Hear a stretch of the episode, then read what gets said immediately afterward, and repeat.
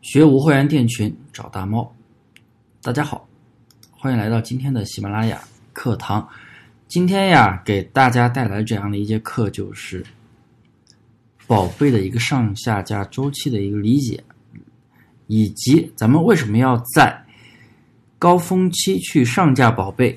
还有一个问题就是，呃，有很多朋友每天用软件去批量的上下架宝贝。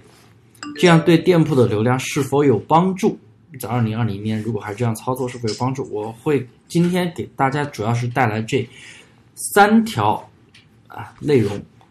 首先，第一，宝贝上下架周期的一个理解。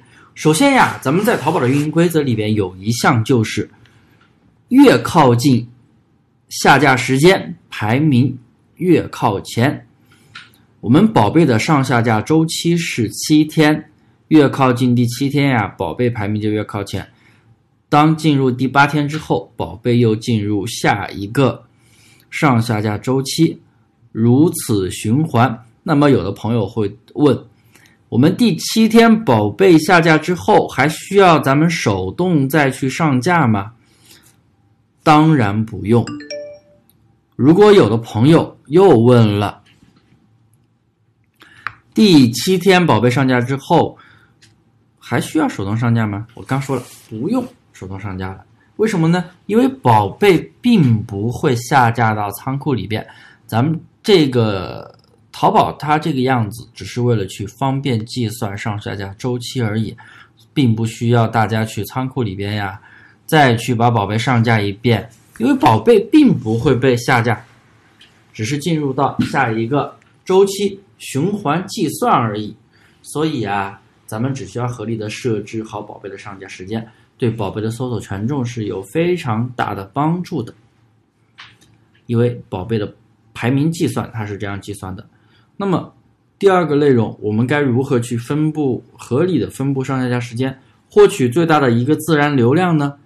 我们宝贝在发布的目的是选择最佳的下架时间。也就是上架时间就是你的下架时间啦，对不对？宝贝在某个点时间点上架，那么七天之后它就会在那个时间点下架，然后再自动下架进入下一个计算的周期。所以啊，一般情况呢，呃，淘宝的搜索引擎。规则它就是最快接近下架时间的宝贝，它跑排名呀，它就越靠前，所以我们要做好一个上架时间的一个优化。一般情况，早上的九点半到十二点，下午的三点半到五点半，晚上的八点到十二点，这三个时间段大概算是一天中的流量高峰期。所以我建议朋友们可以根据自己的宝贝的目标人群而安排好。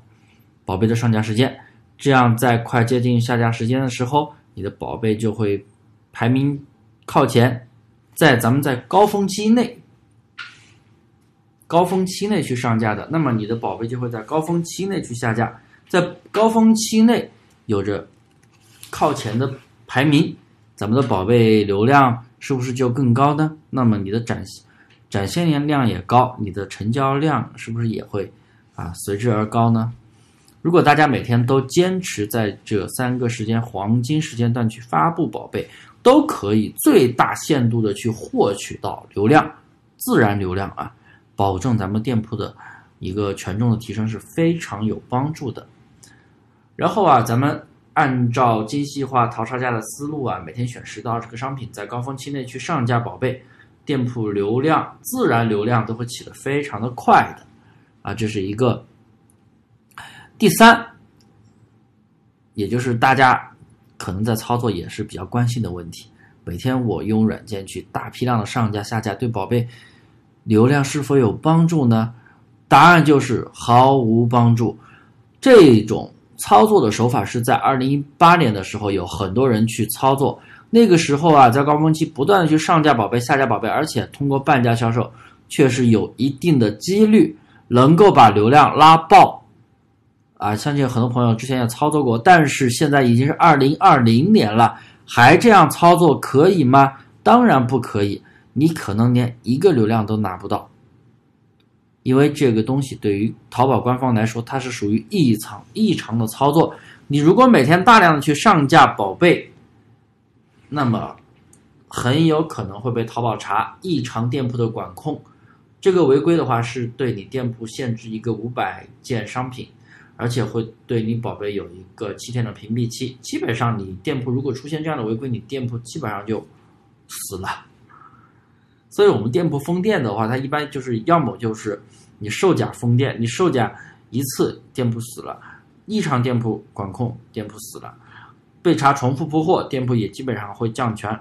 这些都是你做铺货或者做裂变会遭遇到的店铺降权的问题啊。所以为什么要我为什么去推从大家去精细化运营？为什么推崇大家去把宝贝数量减少？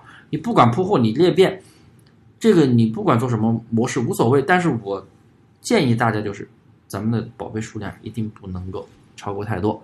在规则之内玩耍，那么咱们就可以保证店铺的长久运营。其实操作淘宝无货源店群的精细化运营也没有那么困难，无非就是在淘宝的运营规则之下操作了，你的店铺才可以运营的更加长久。这节课呀，主要就是讲的就是上下架宝贝对流量的影响，重不重要？我相信大家心中已经有了答案了吧？那么今天的课程就到这里，大家有疑问可以添加我的微信。大猫五三八三，拼音大猫五三八三，啊，也欢迎在评论区留言，啊，谢谢各位。